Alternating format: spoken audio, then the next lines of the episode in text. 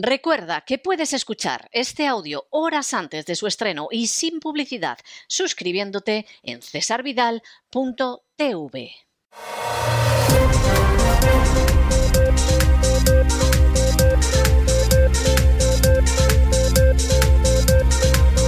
Las noticias del día. Muy buenas noches, bienvenidos a este espacio informativo de La Voz. Les saluda María Jesús Alfaya. Hoy queremos una vez más acercarles a realidades que pocos les cuentan, aunque cada vez somos más. Señores, no se puede tapar el sol con un dedo. Al final, cuando se censuran informaciones, los ciudadanos a quienes se les ha cercenado la capacidad de análisis a base de manipulación, pues empiezan a darse cuenta de que algo no cuadra.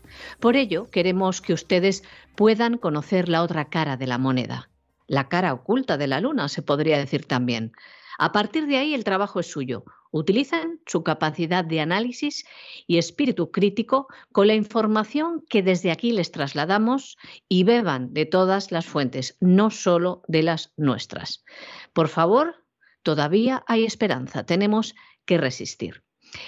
Y se acerca hoy para ayudarnos en esta tarea un amigo de la voz, el periodista don Enrique de Diego, director del diario por Internet Rambla Libre, que en su batalla periodística y humana porque los ciudadanos tengan acceso a información libre y veraz que se les oculta, ha escrito un nuevo y revelador libro.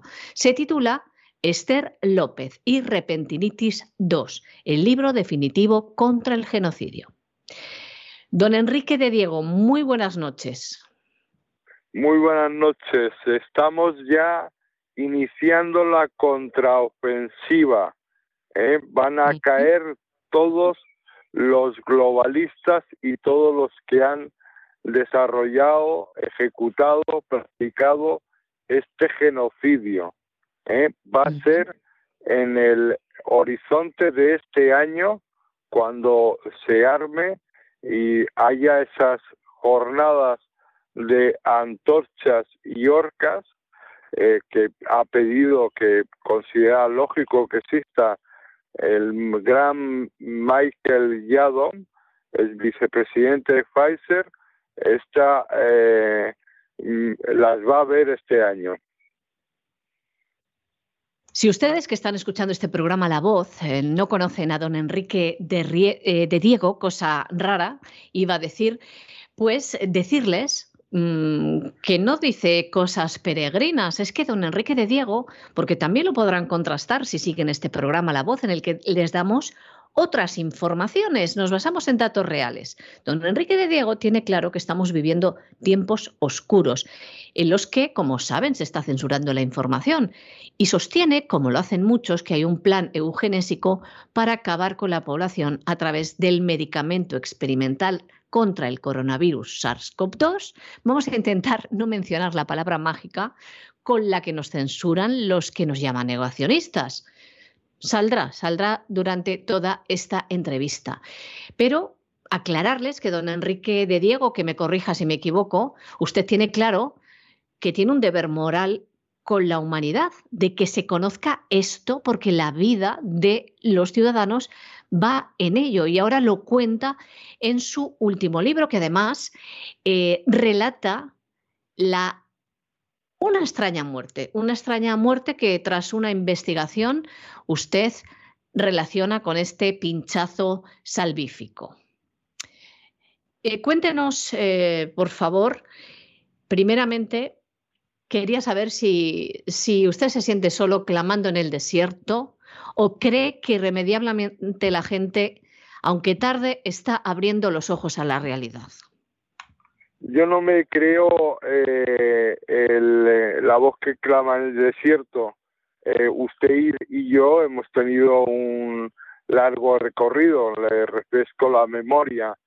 Fue en este programa que es referencia en el mundo hispanoamericano, no solo en España, de, de la resistencia al globalismo, de la verdad, de la verdad. Mm, fue en este programa eh, con eh, eh, haciendo me eco a propósito o aprovechando que había publicado el libro Yo no me vacunaré, se dio la voz de alarma sobre lo que se estaba perpetrando y se estaba haciendo con eh, la autorizada voz también de la catedrática María José Martínez Albarracín.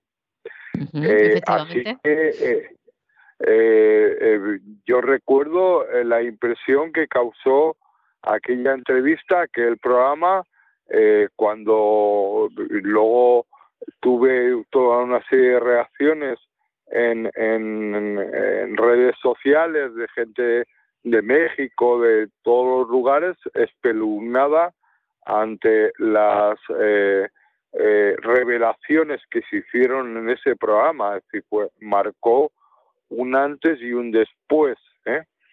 Entonces, pretendo mm, que marque también un antes y un después esta entrevista a propósito del libro Esther López y Repentinitis 2, es el libro definitivo contra el genocidio, lo pueden adquirir en la plataforma lulu.com porque me permitirá una anécdota, es decir, estos censores eh, son eh, eh, la censura es un, un complejo de inferioridad, un, el que censura es un, un mindundi, ¿no? Entonces, eh, mm, mandé el libro para publicar en Amazon, aparte del Lulu, porque, bueno, pues eh, tiene ahí eh, la lista de más vendidos y tal, y no sé qué, y me hacía ilusión ese tema, y por otra parte, llegar al mayor número posible de gente y me contestaron eh, a las tres ediciones que le tapa blanda y tapa dura que había 12 eh, páginas eh, ilegibles. Les contesté que de ilegibles nada, que eran total que decidieron no publicarlo. ¿Qué son esas 12 páginas ilegibles que son dinamita para los pollos, dinamita para los eh, eh, globalistas? Pues son las 12 páginas enviadas por Pfizer a la FDA con los efectos adversos de la vacuna Pfizer, 1.538 efectos adversos que se han ocultado con la ayuda de la FDA. que se han ocultado, que se pretendían hacer públicos dentro de 55 años. Efectivamente. Dentro de y ha sido un juez de Texas, que eh, digo su nombre, no tenemos el gusto de conocerlos, pero me haría mucha ilusión, Mark Pittman, un juez federal, el que ha obligado a hacer públicos cada mes 500, 500 páginas. En la primera entrega hay esas 1.538 efectos adversos, que como me ha dicho hoy un médico, eh, hombre, todos los medicamentos tienen efectos adversos. Le he dicho, sí, hombre, pero no eh, 1538. ¿eh? Es, espeluznante. Espeluznante, don Enrique, permíteme, permítame que haga un inciso porque quiero decirle a nuestros oyentes que, aquí no hablamos por hablar. Aquí tenemos eh, datos y documentos. Don Enrique ha hecho un extenso trabajo de recopilación de los mismos y aparecen en este libro hoja tras hoja y da miedo. Aparece en inglés, pero es que, mm, es que les podemos eh, leer algunos eh, que son, mm, se te ponen los pelos de punta, pero así uno tras otro, tras otro, tras otro. A lo mejor los de Amazon no sabían leer en inglés. Evidentemente debe ser eso. Por ejemplo, vamos a solo un poquito por encima. Em, alergia broncopulmonar micosis. Tratamos de traducir qué es lenguaje técnico. Em, es que así va por orden alfabético, es eh, tremendo. O sea, por la A lo tiene que poner hasta de A, B, C.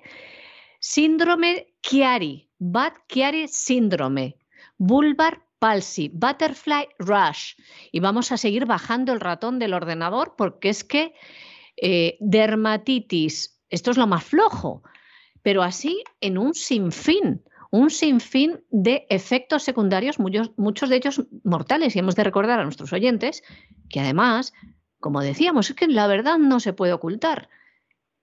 Los médicos han certificado cosas que mm, las muertes fulminantes, la miocarditis, efectos secundarios que afectan al sistema circulatorio como trombos, que están certificados, que se dan a los enfermeros y a los doctores clases en los hospitales para explicarle de este trastorno. Entonces, esta es la realidad.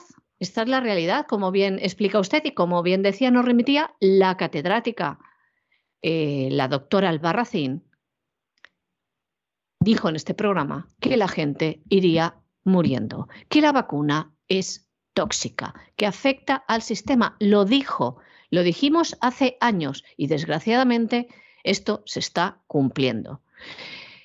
Don Enrique, ¿qué diría usted a la población? Porque aquí también este libro relata muertes fulminantes. Es que parece un obituario relacionadas con el COVID. Porque, ¿qué pasa? Muchas veces estas muertes, si los familiares no las investigan, no piden una autopsia, si no las relacionan con la vacuna, pues quedan ahí en el olvido. ¿Qué sugiere usted a los oyentes que hayan notado que sus familiares o ellos mismos después de ponerse la vacuna, sus vidas han cambiado, han empeorado, incluso se han muerto? ¿Qué responsabilidades deben de pedir? Pues eh, lo primero, a todos que se han quimo eh, que se hagan un análisis de sangre dímero D, ¿eh? que empiecen a tomar eh, antídotos como el NAC, acetillisteína, eh, la suramina y la quercetina, que eh,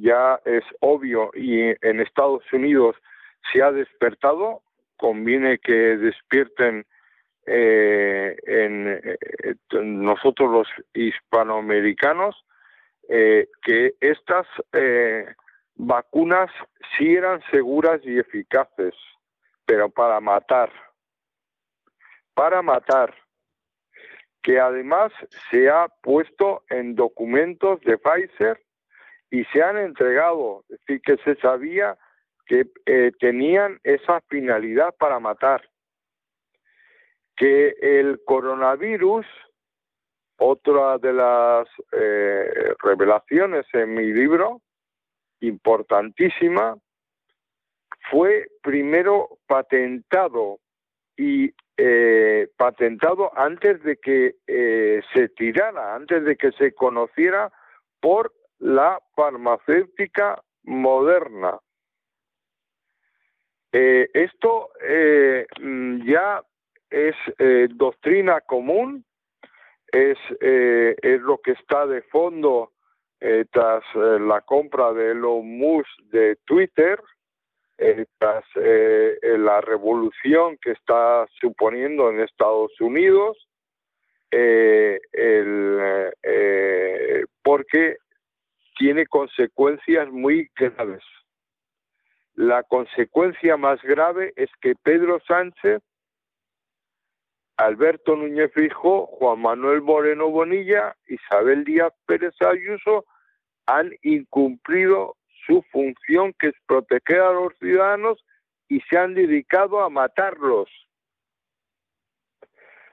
Sale efectivamente en el libro un obituario, eh, un obituario, repentinitis, la nueva enfermedad, que eh, caen fulminados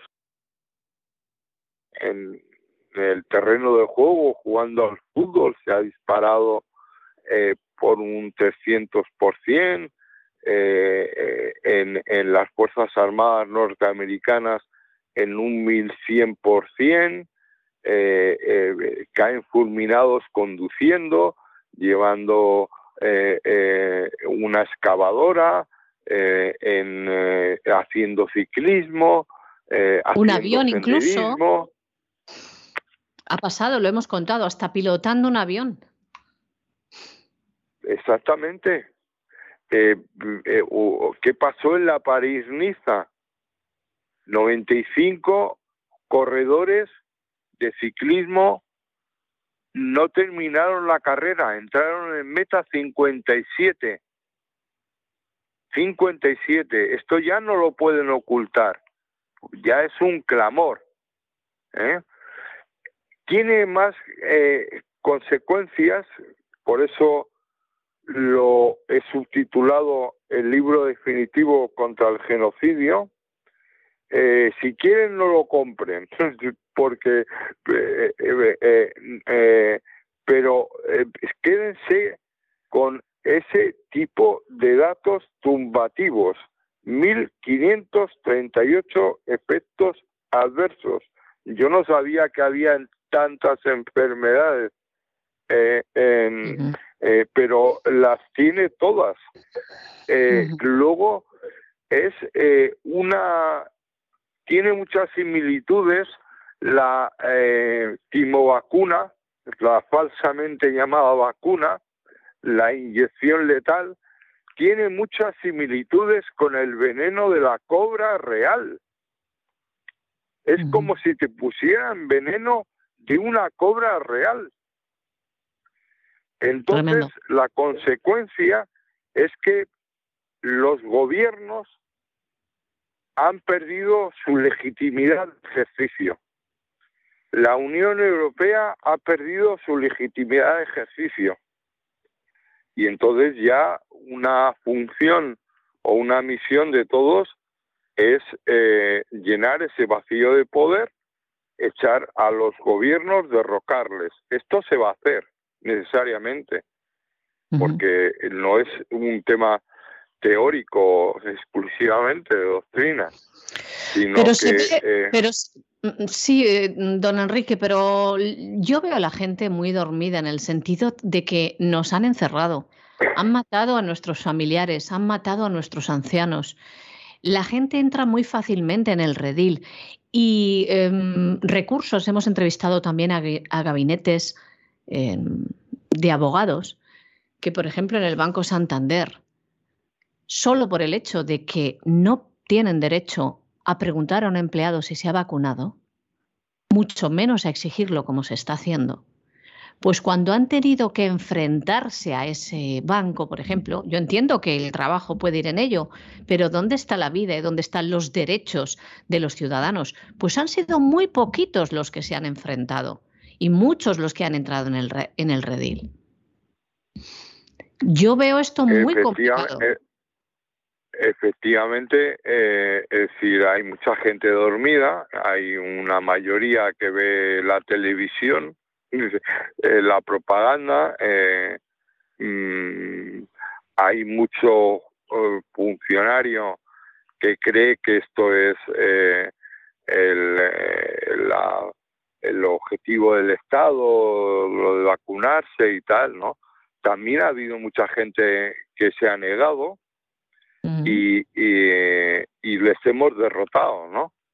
Es decir, se habló de la vacunación obligatoria con, con notable histeria, como el doctor César Carballo o el Papanatas de los Santos eh, eh, o, el fantoche de Risto Mejide y, y, ahora ha desaparecido, como, esto va por etapas, ¿no? Ha, desaparecido como oh, Arte de Birloque. Sí, sí, ahora solo hay guerra en Ucrania nada, nadie habla.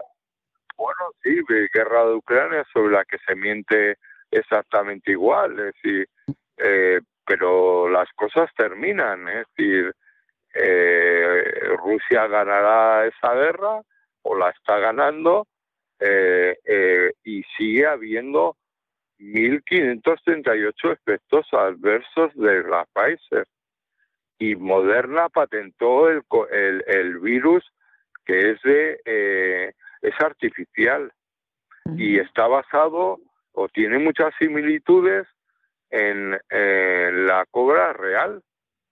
también contamos en eh, este programa, don Enrique, también contamos en este programa, como también usted sabrá, que un, militar en los Estados Unidos desveló que esto, esto ha sido creado en, China, es un virus de laboratorios, que esto ya se está diciendo, algo que también decíamos desde este programa que se sospechaba. Evidentemente no vamos a hablar con verdades absolutas, pero mm, hablamos con información en la mano, ¿no? Y con análisis que ha sido creado por los Estados Unidos en China. O sea, es un arma biológica, es algo artificial. Esto también se ha dicho.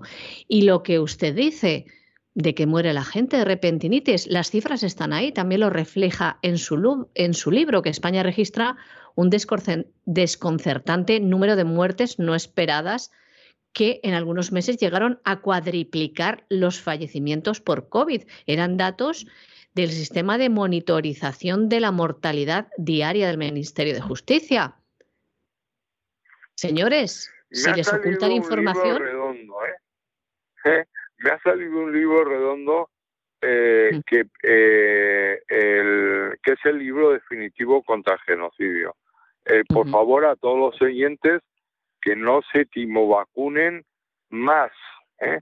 que no se pongan porque el tercer pinchazo está siendo letal, ¿eh?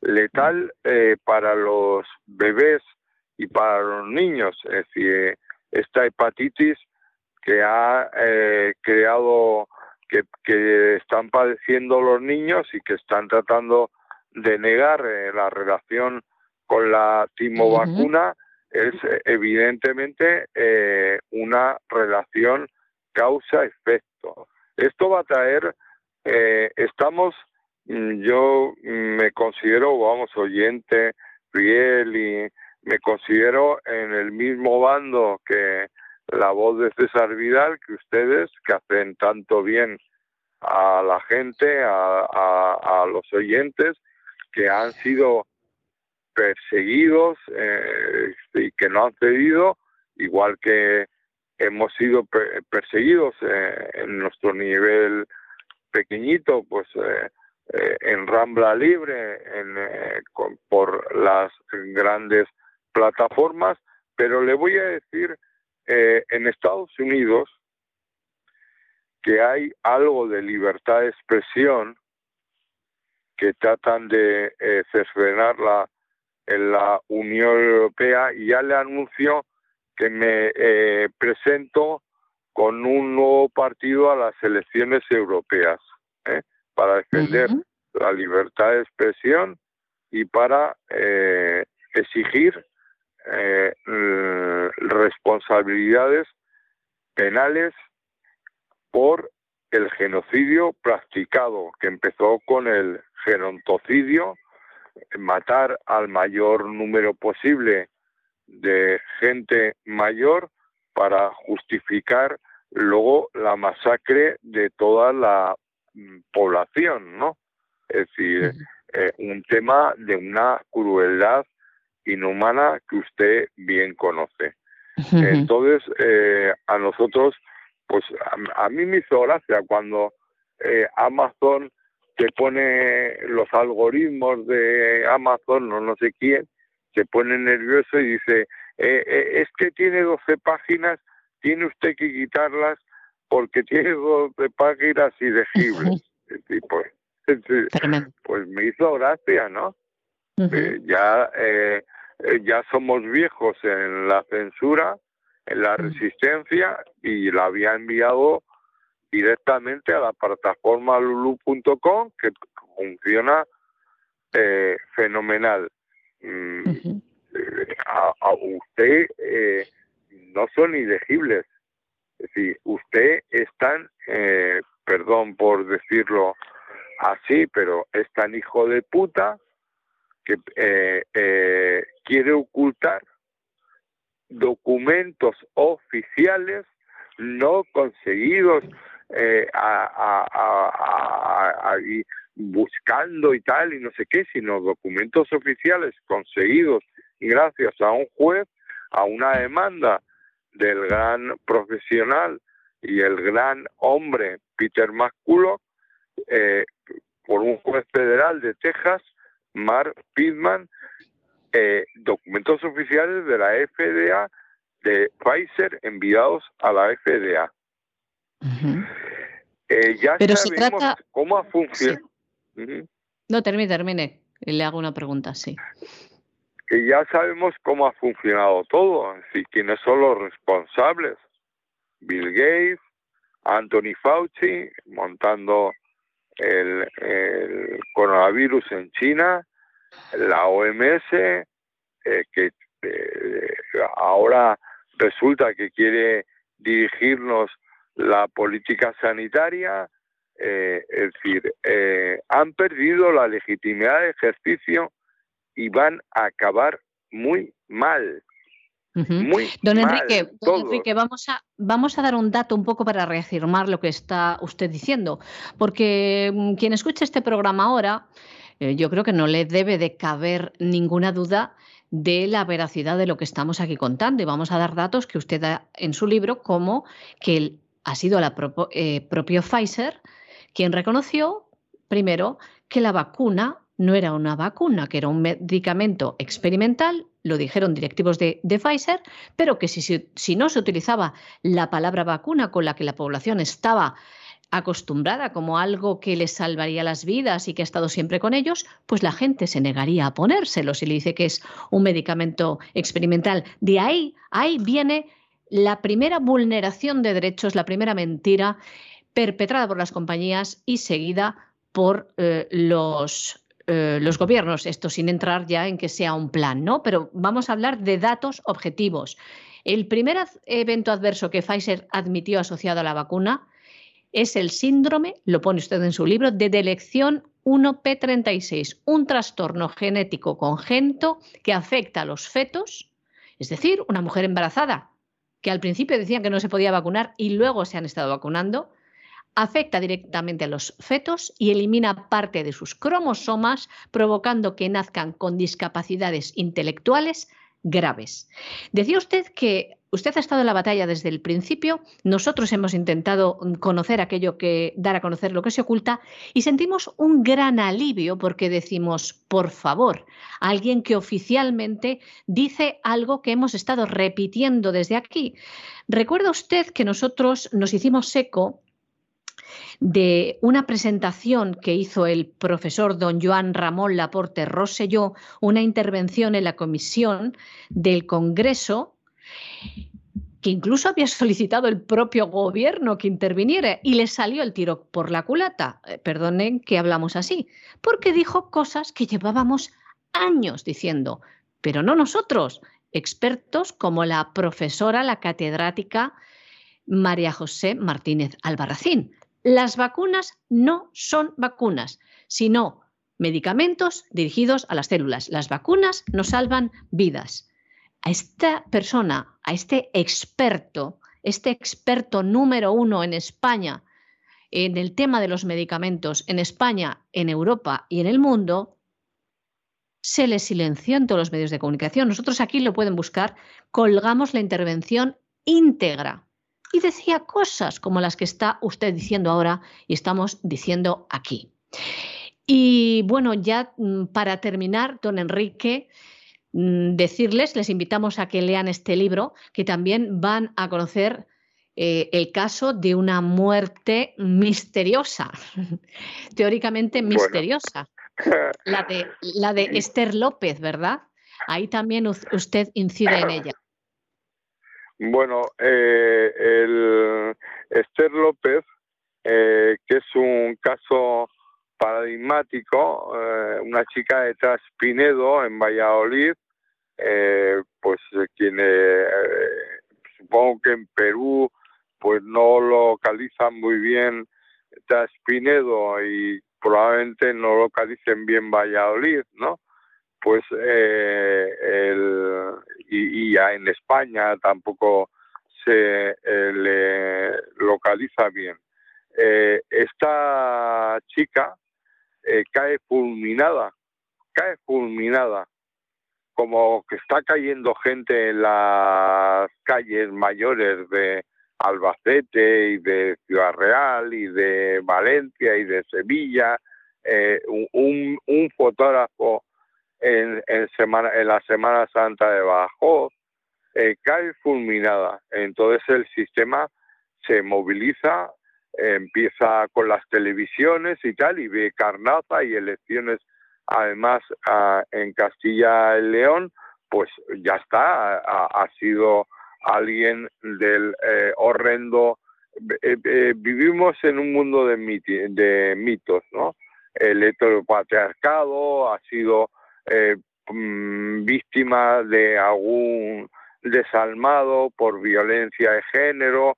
esto no lo digo de bromas, lo dijeron Victoria Rosell cuando apareció el cadáver. Es decir, eh, dejen ustedes de aplaudir a la Guardia Civil porque no le hace ningún favor.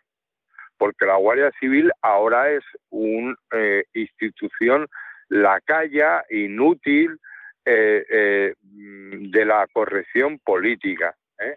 Entonces, la Guardia Civil ahí pone todos los medios, todas las televisiones sacando y, se les olvida buscar en, en, en, las, las, cunetas de, de, de, al lado, o sea, se sentan en el Duero, eh, en, eh, mandan a los submarinistas, a todo el mundo, y la pobre chica lleva allí 24 días en, en una cuneta tirada, en una cuneta que eh, tiene muy buena visibilidad, pero pero la tiene mermada, es decir, que se ve desde la cabina de un camión, y luego si vas atento a, a, verla, ¿no? Eh, total que como no la han encontrado y la encuentra un senderista, pues empiezan con el rollo macabeo de que eh, la chica tiene eh, que haber sido llevada allí, el cuerpo llevado en otro momento. Eh, pues eh, eh, es mejor que, que, lo lean los lectores lo que está pasando con Esther López, profundo cariño, el sistema no la deja en paz, no la deja descansar en paz, muere por una hemorragia interna sin ningún signo de violencia, es decir, por un coágulo típico de eh, el efecto adverso de las vacunas. Pero hay dos varones a los que le llevan amargando eh, la existencia. dentro de las mentiras del sistema es una mentira cochina más. Tremendo. Eh, una muerte mm, todavía que no se ha certificado ni ha esclarecido exactamente por qué ha sido, tendrían que, hacer, lo desvelará usted en, su libro, un análisis, porque esto con un con el ¿no? con la autopsia. Perdone, pero se lo he enviado a la Guardia Civil de Valladolid mm. y al, Ayuntamiento de Taspinedo. Y Muy bien. Bien.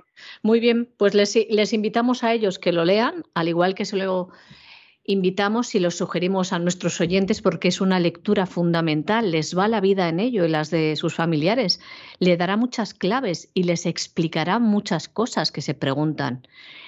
Este libro se titula Esther López y Repentinitis 2, es la segunda parte de un libro que era Repentinitis también, que le precedió. Y el subtítulo es El libro definitivo contra el genocidio, un libro de don Enrique de Diego que ustedes pueden encontrar en www.lulu.com, que se ha librado de la censura, cosa que no ha pasado en Amazon, y un libro que no es fruto de ideas negacionistas o fruto de la iluminación de don Enrique de Diego, sino que recoge estudios, datos, publicaciones, noticias reales, que en muchos casos han aparecido en los medios de comunicación, pero que ustedes no han podido ver en telediarios ni en noticias convencionales. Repetimos, un exhaustivo y necesario trabajo de don Enrique de Diego, que desde aquí, a quien le agradecemos en nombre de la libertad este libro y en nombre al amor al ser humano. Muy buenas noches, don Enrique de Diego. Muchas gracias. Dios le bendiga. Muy buenas noches. Y seguimos en este espacio informativo, en las noticias del día del programa La Voz, en el que queremos que ustedes conozcan otras realidades. Hoy en concreto queremos que conozcan un partido político relativamente de nueva creación, no hace ni un año de su nacimiento, que se llama Libres. Seguramente muchos de ustedes no conocen de su existencia porque ya saben a qué están los medios de comunicación, pero aquí, como saben, queremos darles voz porque ustedes tienen derecho a conocer las opciones políticas a las que pueden votar. Para ello hemos querido acercar a los micrófonos de la voz a su fundadora, Luz Belinda Rodríguez. Muy buenas noches, Luz Belinda. Buenas noches, ¿qué tal? Pues muy bien, muchas gracias por atendernos aquí en este espacio informativo de las noticias del Día de la Voz. Y vamos a comenzar por el principio. Eh, hay que decir que tú vienes de Vox, lo último que hiciste, de diputada de Vox por Andalucía, y decidiste formar este partido con quien es el vicepresidente José María Tejero hace menos de un año. Cuéntanos algo más, ¿por qué te lanzaste a esta aventura? Bien, es cierto que yo eh, salí elegida diputada por Vox, pero eh, escasamente en el partido duré un año dentro del Parlamento, aunque bien es cierto que mucho antes empezaron ya eh, las negociaciones para ver si reconducíamos la dirección o, reconducían la dirección en este caso. No hubo suerte y yo pues me, salgo del partido, lo abandono, me, me uno como no adscrita, independiente hasta que, eh, dice, decido formar mi propio partido. Y de ahí sale el libre. Empezamos este verano, eh, empezando con la redacción de los estatutos, el manifiesto, en fin, todo, todo el tema administrativo que teníamos que mirar y estudiando pues eh, cómo poner en marcha un proyecto a nivel nacional.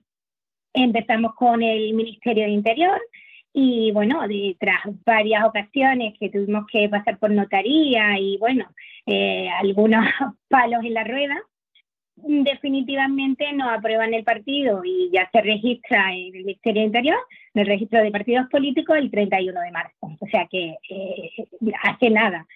A partir de ahí, bueno, eh, sale como sobre las elecciones, esas que, que, todos sabíamos que, que, al final se iban a adelantar, pero que andaban con el juego de hablar entre líneas y a ver si, si captábamos la idea de que estaban negociando, evidentemente, para, para eh, convocar elecciones con intención puramente política y a mí no me queda eh, ninguna duda. Y bueno, nos ha cogido un poco eh, mm, prematuramente, por así decirlo, porque estamos con la estructura a nivel nacional, estamos intentando sacar el proyecto eh, lo antes posible, incluso con los puntos que, fíjate, estábamos en el programa a nivel nacional, estábamos en 129 páginas, cuando eh, nos, mm, estalla que hay elecciones que ya seguro y tenemos que empezar a, con los puntos ¿no? y las propuestas para, para, Andalucía, sacar de esos puntos los que eran para Andalucía, incluso eh, con la ventaja, menos más de mi experiencia o mi trayectoria parlamentaria, eh, meter y incluir los puntos eh, rápidamente para Andalucía, incluso paralelamente a la realización de la web, que todavía no está terminada, pero está eh, estamos en ello, es decir, que no ha pillado todo y vamos haciéndolo todo, el equipo y las personas que se van afiliando, porque también de esto eh, hemos tenido poco tiempo y llevamos escasos días, el NIF lo hemos conseguido también recientemente, en fin, que vamos intentando poniendo, poner en, marcha todos los recursos, eh, sobre todo humanos, que tenemos para poder salir adelante con, con este proyecto que, que, en realidad pues bueno es un, proyecto con el que yo eh, he dedicado mucho tiempo eh, he pasado eh, mucha hora mucho mucha carretera también por medio porque he hecho muchos viajes he puesto mi, mi trabajo mi tiempo mi dinero y por supuesto mi, mi ilusión y mucho cariño ¿no? Desde luego tenéis una tarea pues, pues complicada, ¿no? En tan poquito tiempo, pero bueno, ahí estáis eh, para presentaros a las andaluzas como una nueva opción política y luego ya poco a poco, ¿no? Por lo que nos comentas ya en el ámbito nacional. Eh, hablabas de que os pusieron palos en las ruedas eh, a la hora de poner en marcha este proyecto. ¿Por qué? ¿Cómo fueron? Sí, verá, los primeros estatutos que fueron elaborados mm, al mínimo detalle eh, contaban con 81 artículos y, era como eh, extenso, ¿no? En realidad extenso, pero eh, nada complicado bajo mi punto de vista. Bien es cierto que se acercaba las elecciones de Castilla y León y ahí el equipo ya empezó a decir que quizá eh, no tendríamos la aprobación, no eran conjeturas que nosotros eh, barajábamos. Eh, realmente no, no se aprobaron, nos pidieron varias cosas que, bajo el punto de vista de ellos tenía que estar incluida en, los estatutos, modificadas, que, que algunas, mm, bajo nuestro punto de vista, los jurídicos y las personas y los técnicos que lo vieron, estaba muy claro, pero bueno, nosotros añadimos más cosas, al final añadimos seis artículos más. ¿Y cuál es nuestra sorpresa? Cuando eh, nos contestan desde el Ministerio diciendo que al parecer había habido un error y habíamos registrado los mismos estatutos.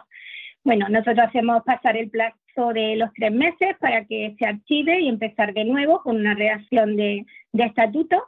Y así, así hicimos, hicimos una nueva redacción que ya eh, son, vamos, estrictamente lo que nos exige el Ministerio. Eh, nos basamos bastante en el borrador que, que, ellos mismos facilitan, añadiendo, bueno, la parte de la estructura como nosotros queríamos hacerla, ¿no? Y los cambios que nosotros veíamos oportunos para la, la estructura a nivel nacional. Y, y, bueno, y en este caso, pues sí que sí que vino la contestación bastante rápida.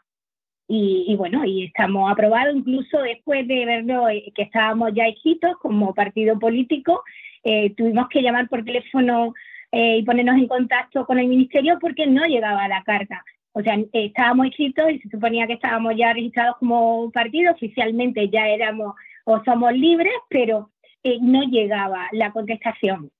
Así que, bueno, me volvieron a decir que, que volverían, sino en el caso de que no llegara, a volver a mandar esa documentación para que llegara a destino. Y, bueno, y no hace muchos días que ya lo tenemos en nuestro poder y hemos podido pues pedir el y poder eh, agilizar los trámites para, pues, sobre todo por las elecciones que se aproximan, ¿no? Que con que sabemos, está claro que no que no, no ha dado tiempo porque no hemos podido hacer la estructura porque es que no estaba aprobado el partido, pero contamos con que en algunas provincias sí que podamos presentar candidaturas, ¿no? Por la gente que, tenemos allí, por la ilusión de, la gente que nos rodea y por la ayuda de los que se están acercando también al proyecto. Pues la verdad que es una carrera contrarreloj. Eh, contrarreloj, la eh, campaña electoral comienza el 3 de junio, el 19 de junio son las elecciones Andalucía. Y bueno, la historia que nos has contado, teniendo en cuenta cómo funcionan las cosas, no nos sorprende tampoco a los ciudadanos españoles cuando tienes algún tema con las administraciones. Eso es, para montar una empresa o lo que sea, todas las trabas que se encuentran los ciudadanos. Con la administración hemos topado. Eh, comentabas que, queréis presentaros en algunas comunidades, que ya sois un grupo de gente. En principio, ¿se podría saber en qué comunidades, en qué provincias eh, puede la gente optar por libres? Sí, por supuesto. Eh, verá, estamos intentando terminar la estructura en Málaga, en Sevilla, en Córdoba y, por supuesto, aquí en Almería.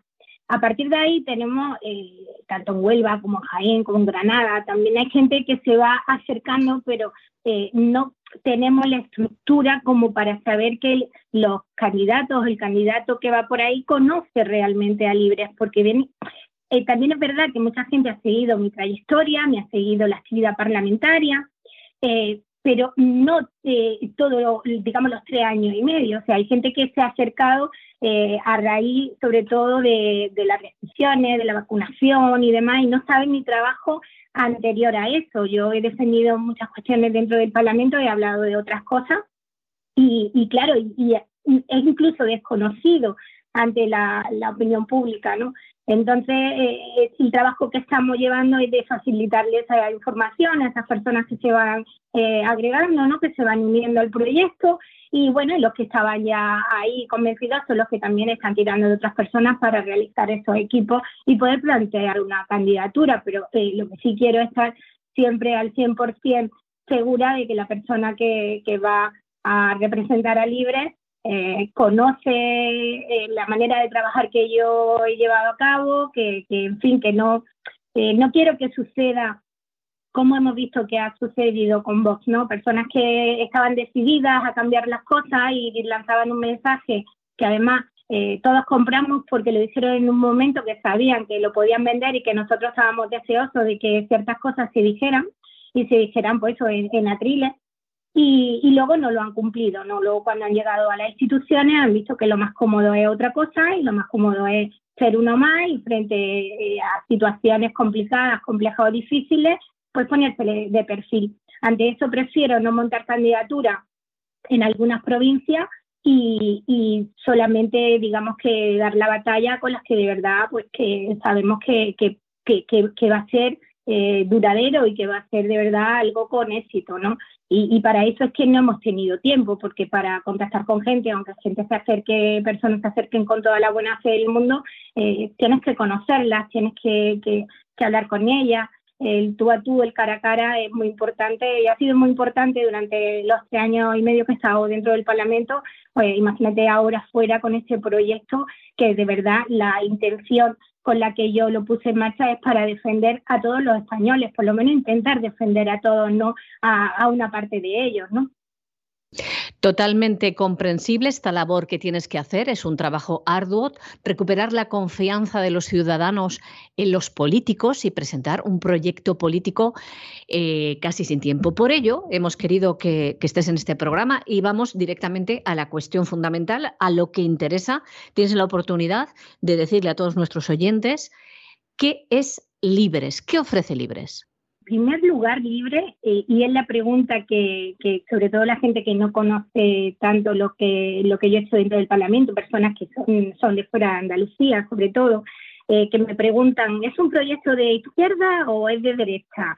Y yo siempre contesto con, con lo mismo, ¿no? Siempre digo que es un proyecto de, del sentido común, que bajo mi punto de vista es lo que no hay dentro de las instituciones, ¿no? Ya sabemos cómo funcionan los partidos políticos, los grupos parlamentarios, yo ya mucho más porque lo he vivido en primera persona y, creo que tanto la izquierda como la derecha por sí sola no pueden lograr el equilibrio y, solucionar los problemas reales ¿no? de la gente en, la calle. Yo pienso que, que tanto eh, una parte como otra eh, son complementarias, además tienen que actuar eh, juntas en este caso, ¿no? dentro de las instituciones porque, porque bien es cierto que aunque unos defiendan o intenten defender a unas personas y otra a otras, si te posicionas con uno, como que vas dejando huérfano a otra parte importante. Así que sobre todo eh, el proyecto es un proyecto de sentido común eh, y, con el ejemplo que, que muchas veces supongo que, que, ya me ha escuchado todo el mundo porque el más sencillo que siempre me viene a la cabeza es cuando hay una acera rota, hay que arreglarla, eso no tiene ideología, no es de derecha ni de izquierda. A partir de ahí, evidentemente, para mí eh, súper importantísimo y debería, y, por eso está en primer lugar en mi proyecto, eh, el tema de la salud, ¿no? Y con respecto, por ejemplo, a las restricciones que hemos sufrido de derechos y libertades, eh, con esa posición que yo tengo frente a la ley de pandemia, la vacunación obligatoria, eh, seguir pidiendo el debate científico y objetivo, eh, respuesta y, esos estudios independientes sobre la vacuna en fase experimental y todas estas cosas que de verdad eh, le interesa, yo creo que a todo el mundo, porque esta iniciativa yo la llevé al Parlamento porque era un debate que había en la calle. A mi alrededor se hablaba de todas estas cosas que yo eh, he trabajado desde, en todo este tiempo, ¿no? sobre todo eh, en estos dos últimos años casi. Eh, ha sido el debate que, que, había en la calle, lo que la gente decía en las plazas, en los bares, en las calles, eh, mis vecinos lo que me transmitían y yo por obligación moral y porque también era mi trabajo y por vocación lo he llevado dentro de las instituciones. Libres va a trabajar igual. Libres va a llevar eh, esos problemas que otros partidos no son capaces de llevar, que sí algunos lo dicen, pues como te decía antes, en un atril, cuando están pidiendo el voto y se acercan las elecciones, pero luego se, olvidan de estos problemas que les afecta a todo el mundo. Está claro que se han vulnerado durante esta gestión criminal por parte del gobierno social comunista de la pandemia, se han vulnerado muchos derechos fundamentales y muchas libertades. Ha habido mucho oscurantismo, mucha manipulación por parte de los medios de comunicación, muchos intereses políticos, eh, de farmacéuticas y demás. Nosotros aquí desde La Voz también hemos estado pues queriendo mostrar a la población la verdad que ocultan tras de esto. Eh, mm, dice mucho de vosotros que hayas tenido esta valentía porque no lo habrás tenido nada fácil cuando la corriente dominante era sobre el pensamiento único a este respecto. Mm, pero aún así, eh, la verdad que, es de agradecer esta batalla por los derechos de los ciudadanos. En este sentido, ¿Planteáis algunas propuestas? Eh, sí, por supuesto. Nosotros defendemos el derecho y la libertad, desde luego, de todo el mundo. Eh, tenemos un firme e irrenunciable compromiso con esto. Desde luego que, vamos a seguir trabajando para eh, eliminar todas las restricciones de derechos y libertades impuestas con excusas sanitarias o con cualquier otra excusa. Recurriremos con todos los medios que estén a nuestro alcance eh, las decisiones que limiten eh, libertades.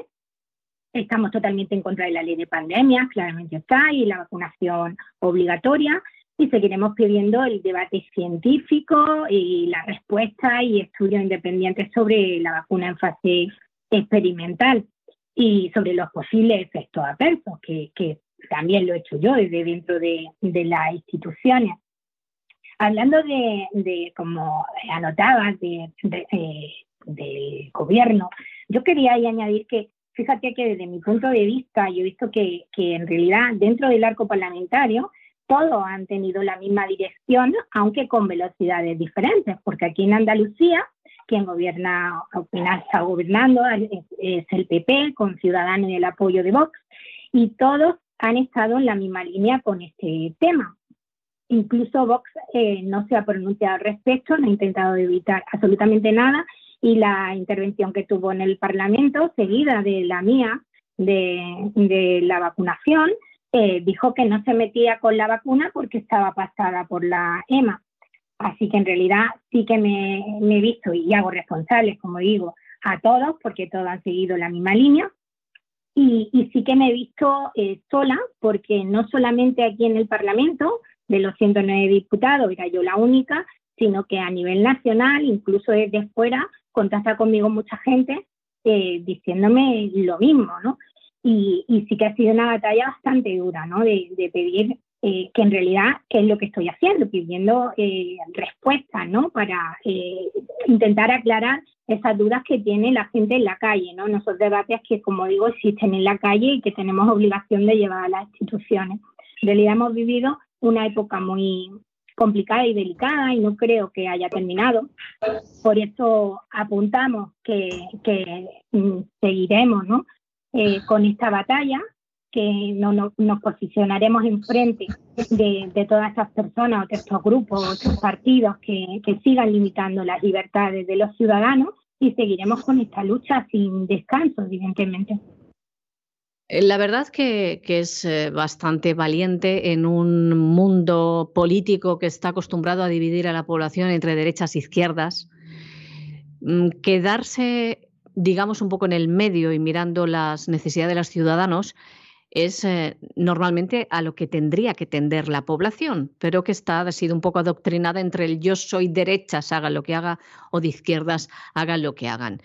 en alguna entrevista que has hecho, al principio, cuando presentaste este partido, decías que este proyecto político quieres que sea un semillero de gente no acomodaticia y que dé respuestas al mayor número posible de personas. Sin duda, lo que explicabas de los derechos y libertades de, los ciudadanos, pues es algo fundamental que no tendría que tener derechas ni izquierdas. También me gustaría leer algo que, que comentasteis para que se haga un poquito la, la, gente idea, aparte de lo que tú ya estás comentando, de lo que es Libres, un poco lo que viene en vuestro, digamos, programa o manifiesto inicial.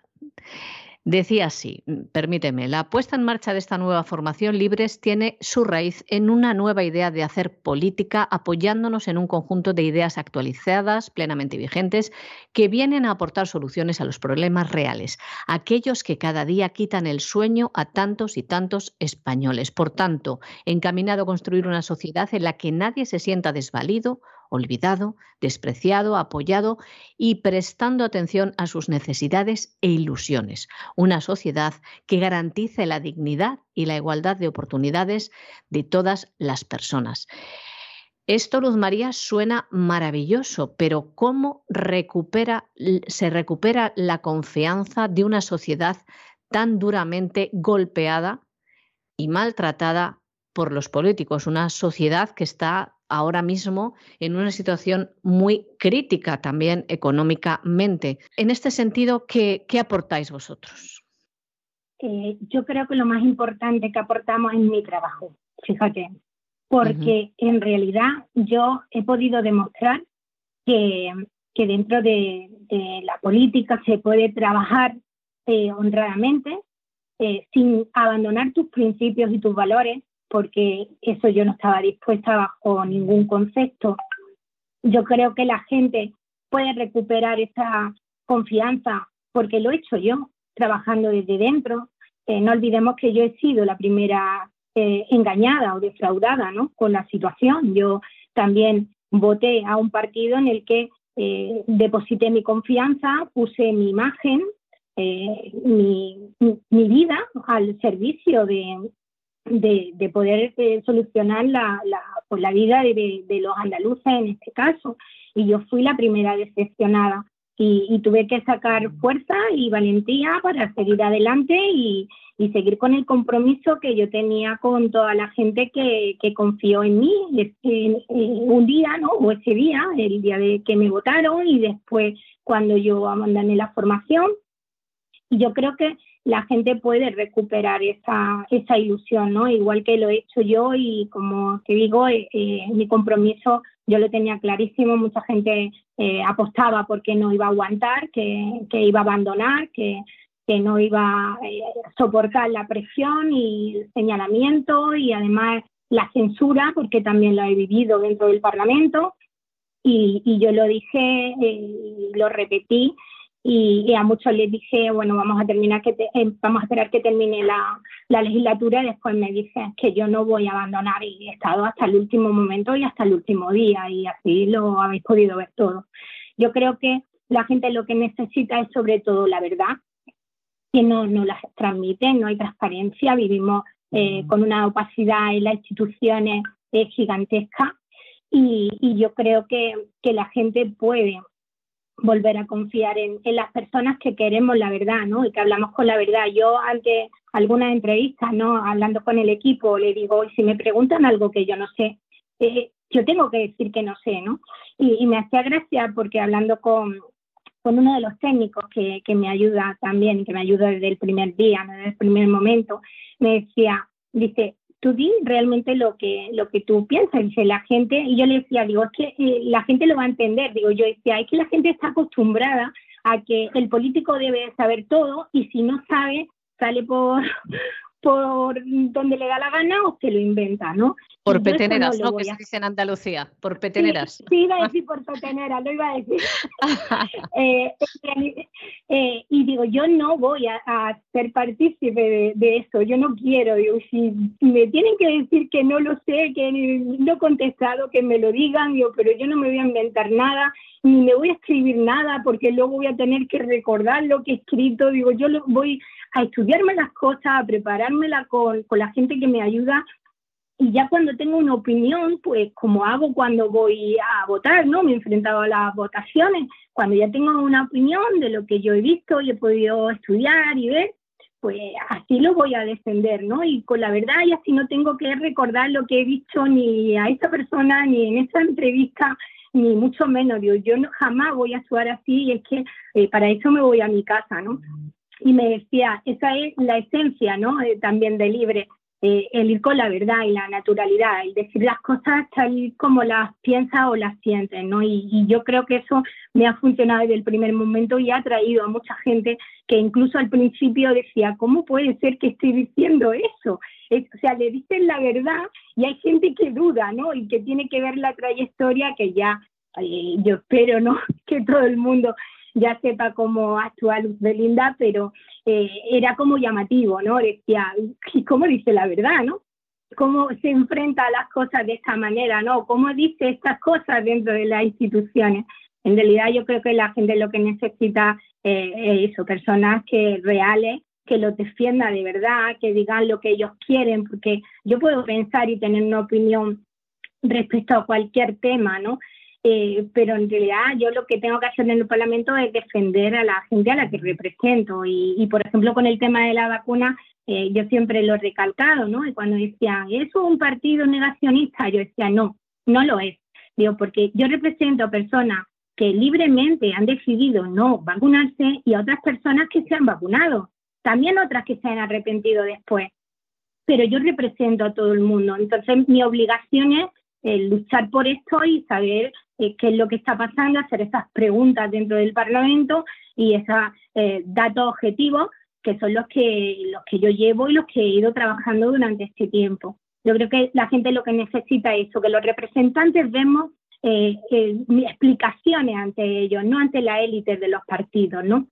Que seamos independientes en ese sentido, que, que hay libertad de mandato y que cada uno vote o haga las cosas como realmente las piensa o las siente y, que le dé cuenta a, esa gente que le ha votado, ¿no? ¿no? No a la élite del partido para que repita otra vez en lista, ¿no? Que vaya candidatura o para que le den premio. Eh, con eso hay que acabar, desde luego, con la partitocracia, que es el cáncer que tenemos, o uno de ellos, hay que acabar. Pues Luz Belinda Rodríguez, Libres, tiene una ardua labor luchar, ir en pos de esta maltrecha verdad que ha sido pisoteada. Tenéis el sistema en contra, porque a veces em, los, los políticos, los partidos pueden comenzar con muy buena voluntad, pero al final el sistema pues, pues destruye todo. Pero no cabe duda que en este terreno tan importante sobre los derechos y libertades, en esta gestión del coronavirus, ha habido mucha gente que ha luchado. Hay que dar un paso muchos abogados, muchos grupos que han ido hasta las instituciones para reivindicar los derechos. Así que enhorabuena por esta apuesta, por libres, y os deseamos mucha suerte en las elecciones que están muy próximas en Andalucía. Muchísimas gracias. Si Dios quiere, estaremos en Andalucía, estaremos en el Parlamento y seguiremos defendiendo a todas las personas de bien. Pues muchísimas gracias, Luz Belinda Rodríguez fundadora y presidenta del Partido Libres. Hasta aquí las noticias del día de la voz, en las que les hemos traído dos entrevistas, entendemos, interesantes para que ustedes puedan despertar su espíritu crítico. Pero no se vayan, que la voz continúa. Ahora llega en su avioneta Lorenzo Ramírez y despegamos. Después aterrizamos para ir a tierras más tranquilas que las económicas. Hablaremos de salud y de alimentación. Primero, con Elena Kalinikova en Vida Sana. Y tenemos una nueva sección, un nuevo experto en psicología en este programa. La sección se llama La Psicoteca con Miguel Ángel Alcarria, quien va a hablar del movimiento MAP sobre la pedofilia, un tema terrorífico. Desde aquí queremos enviarle un afectuoso saludo a doña Pilar Muñoz, desearle todo lo mejor en su nueva andadura. La pueden seguir en YouTube como Pilar Muñoz. Un abrazo Pilar y como les decimos, damos la bienvenida a la psicoteca con Miguel Ángel Alcarria y César Vidal, pero antes otras cosas. Todo esto a continuación, no se vayan.